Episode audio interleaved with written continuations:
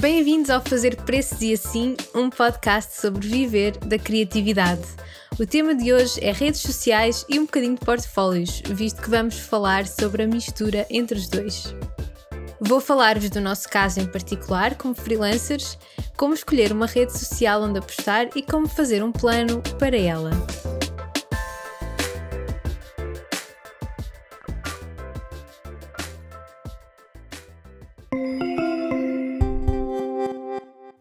Episódio de hoje é sobre redes sociais, especificamente como utilizar as redes sociais para promover o nosso trabalho. Há muitas maneiras de conseguir clientes, a pergunta não é tanto como consegui-los, mas antes que clientes queremos encontrar. E depois temos de fazer um plano. Perguntem-se certas coisas como quer trabalhar para empreendedores ou negócios que estão a começar, ou quer procurar clientes maiores, grandes empresas. Ou então quer trabalhar para clientes no meu país ou clientes internacionais.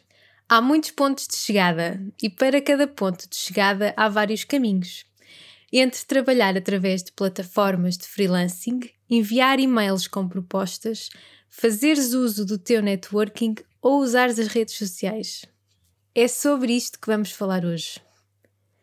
Primeiro, porque é tentador usar as redes sociais. Parece que toda a gente está lá e é lá que tudo acontece. Depois, porque a conversa da promoção nas redes sociais não só parece misteriosa, como ao mesmo tempo ineficaz, prometedora, mas difícil de controlar. Há muitos cursos e materiais online pensados para ajudar pequenos negócios a usarem as redes sociais para se promoverem.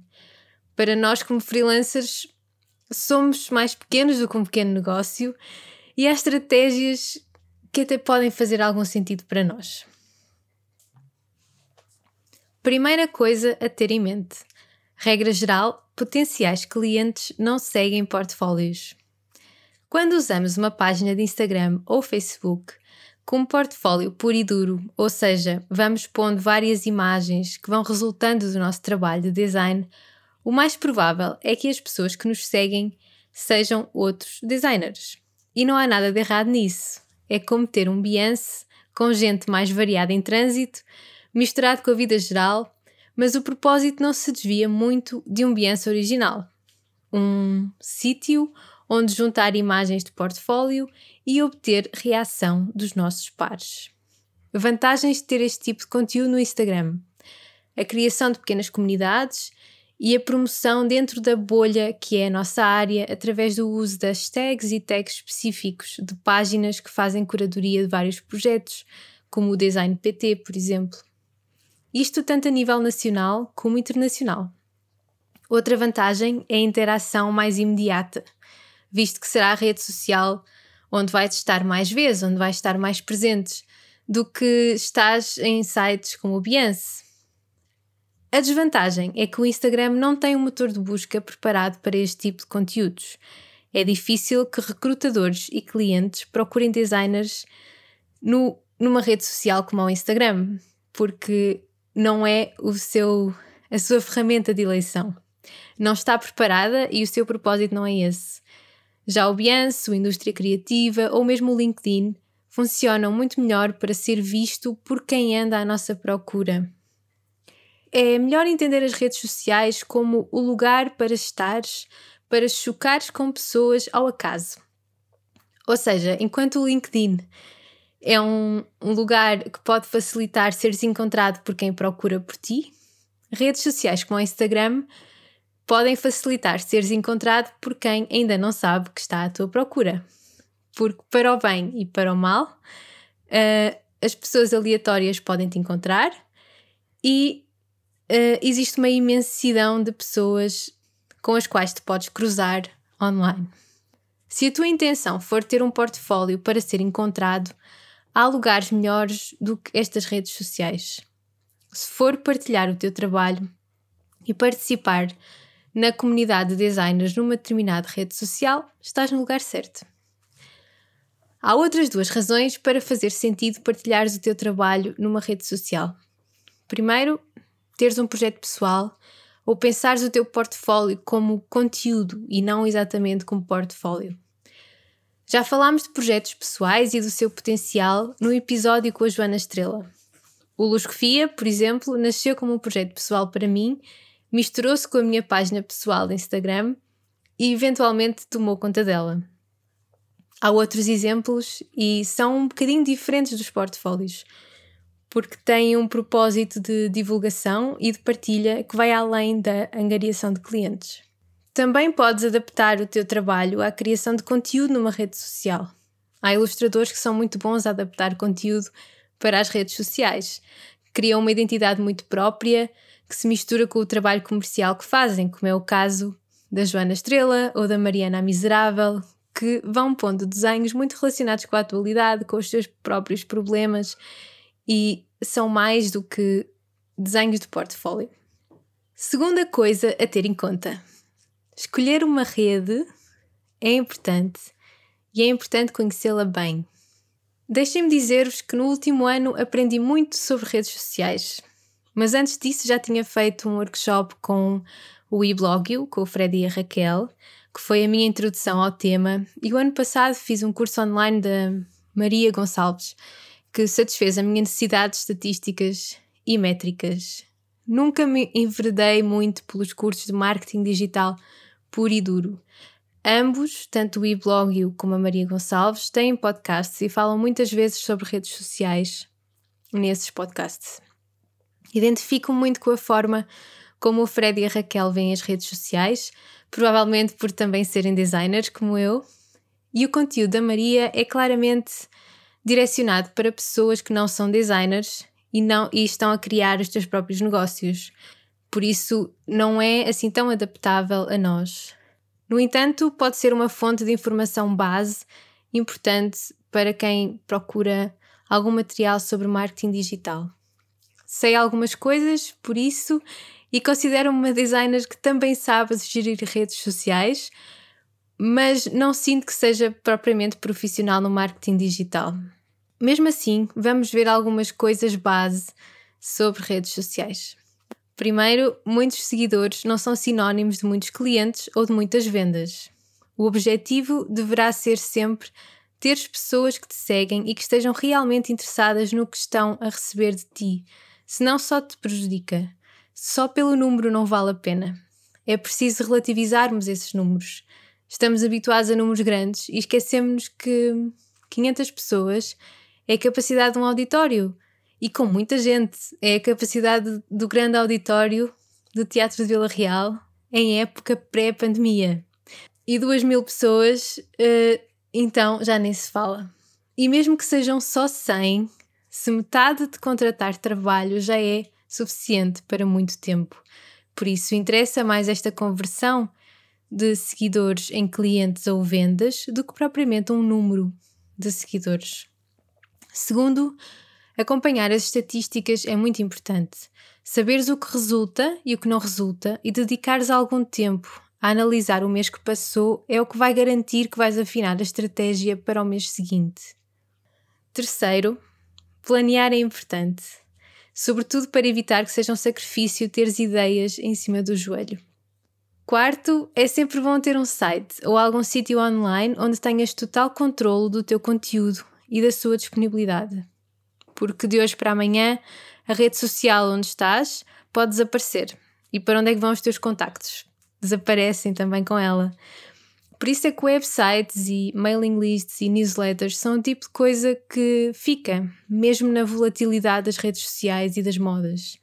São contactos que podes manter do teu lado e conteúdo que podes ter total controle. Não só isso, como é bom teres um site para onde encaminhar as pessoas para verem o teu trabalho mais organizado, arrumado e sem distrações. É que muitas redes não indexam o seu conteúdo ao Google o YouTube indexa, por exemplo, mas o Instagram uh, já não. O que significa que só és pesquisável dentro da própria rede e isso tem muitos limites a longo prazo. E quinto, não tens de estar em todas. Algumas farão mais sentido que outras, dependendo do trabalho que fazes e do que queres promover. Então, chegando aqui, como é que como é que escolhemos uma rede ou várias até? A primeira coisa a pensar quando tens de escolher uma rede é, é pensar realisticamente em quantas consegues estar e quantas consegues alimentar como deve ser. Planear e criar conteúdo exige algum tempo e dedicação, por isso não queremos dar um passo maior do que a perna e depois ficar frustrados porque ficou tudo parado a meio. Depois pensa quais são os teus pontos fortes. És bom fotógrafo? Preferes desenhar? És ótima a fazer curadoria de trabalhos de outras pessoas? Preferes vídeo? Pensa nisso e usa esses pontos fortes. Eu, por exemplo, sei que tenho algumas dificuldades em fotografia e vídeo, e apesar de ser designer, o meu meio de eleição é o texto. É onde sou mais feliz a pensar com palavras muito mais do que imagens. Por isso é que os meus posts têm tanto texto e por isso é que o podcast é um formato tão bom para mim, porque é texto transformado em áudio. Gostava de arriscar mais coisas, mas vamos com calma. E depois pensa a quem é que queres chegar. Se quiseres chegar a pessoas acima dos 45, talvez o Instagram não seja o lugar certo e poderá ser melhor ideia considerar o Facebook. Se fores um freelancer à procura de fazer contacto com estúdios, talvez o LinkedIn seja melhor para ti do que o Facebook ou o Instagram. Se o teu objetivo é criar conteúdo informativo e educativo sobre a profissão, o YouTube pode ser um caminho a explorar, mas se a direção de arte é a tua praia, talvez o Pinterest ou o Dribble sejam plataformas onde te vais adaptar muito melhor. Pensa na faixa etária, nos teus objetivos, no tipo de cliente que queres atingir e no tipo de trabalho que fazes. Procura informações sobre as diferentes redes e percebe quais são as piscinas certas onde mergulhar. A terceira coisa a ter em mente: fazer um plano.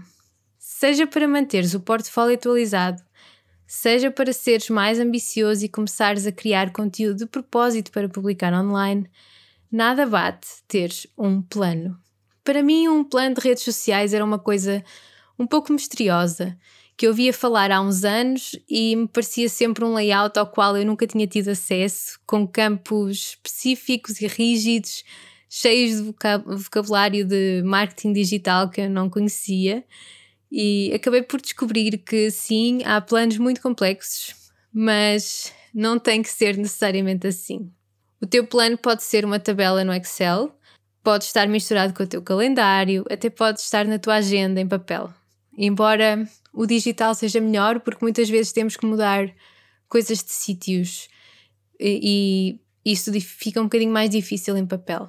Para só atualizares o portfólio, sugiro que marques na tua lista uma tarefa semanal num dia que costuma ser mais parado, para mim costuma ser a sexta-feira, e marques uh, aí ou no, no calendário uma hora por semana ou menos até 30 minutos para trabalhar seguido só em imagens para o portfólio, escrever descrições, atualizar o site.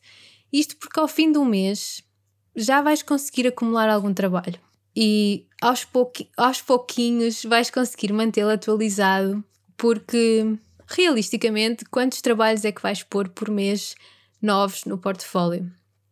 Se calhar um, no máximo dois Uh, por isso, isso, eles nem exigem assim tanto tempo. Nós é que não conseguimos encontrar uma janelinha para lhes dedicar um bocadinho. Já as redes sociais, ao contrário de um portfólio em site, têm um ritmo mais acelerado e é preciso responder a isso. Não terás de ser tão perfeccionista como no portfólio, mas as imagens que sirvam para uma coisa também podem servir para outra. Podes preparar as imagens para o portfólio e publicar nas redes sociais, por exemplo.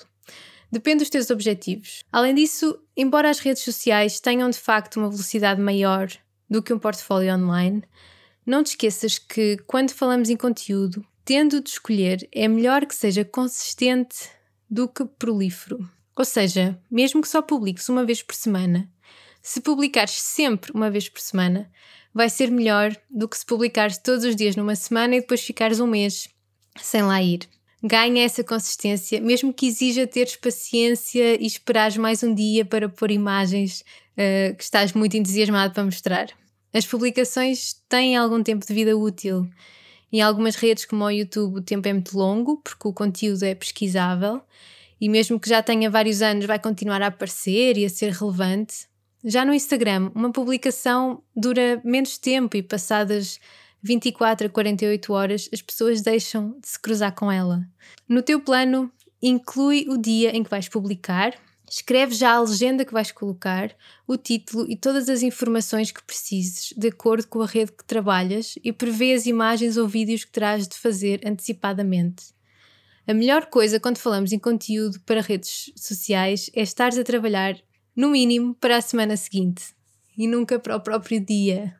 Embora isto seja na teoria, obviamente que na prática acabamos por uh, ceder um bocadinho ao nosso instinto e fazer alterações diárias muitas vezes. Mas agenda tudo o que conseguires para conseguires adiantar trabalho e não sentir pressão de publicar em dias em que se calhar nem te vai apetecer pegar no telefone. Quase todas as redes permitem agendar. No Instagram, podes agendar através do Facebook, mais concretamente através do Facebook Creative Studio. Finalmente, última coisa a ter em mente é que deves ver a tua presença online como um compromisso a longo prazo.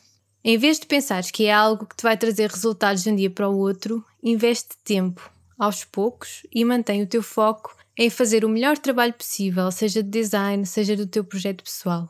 Algumas coisas não vão funcionar bem e não faz mal, mas é a consistência, análise, repetição que te vão trazer os resultados que pretendes. As redes sociais têm um potencial enorme para te ligar a outras pessoas, perto ou longe, interessadas naquilo que estás a fazer, realmente interessadas. E eu estou surpreendida com isso e sei que vou um bocadinho tarde.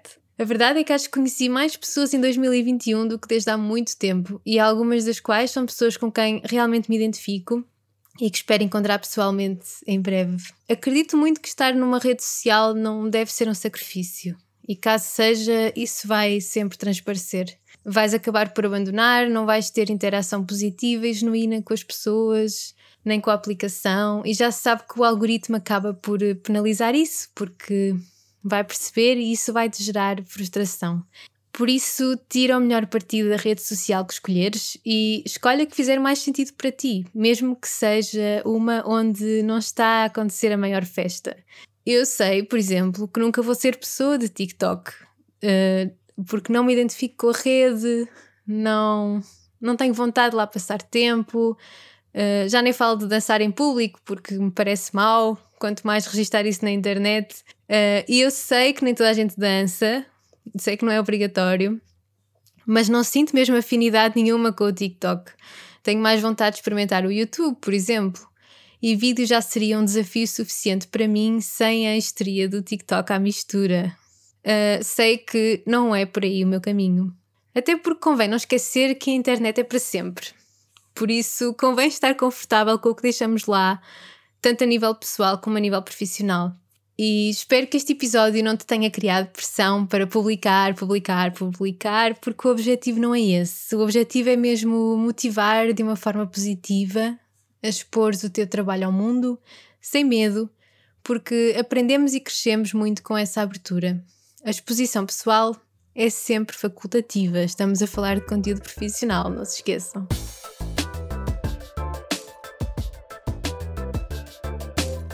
E hoje ficamos por aqui. Podíamos falar muito mais sobre redes sociais e ainda mais sobre portfólios, mas fica para um próximo episódio. E está na altura de nos despedirmos, por isso relembro também que se quiserem apoiar este podcast e todo o meu trabalho, tenho um Buy Me a Coffee onde podem fazer pequenas doações, podemos chamar de cafés. E como de costume, não se esqueçam de me dar feedback através dos comentários ou mensagens e de recomendar o podcast aos vossos amigos freelancers em apuro.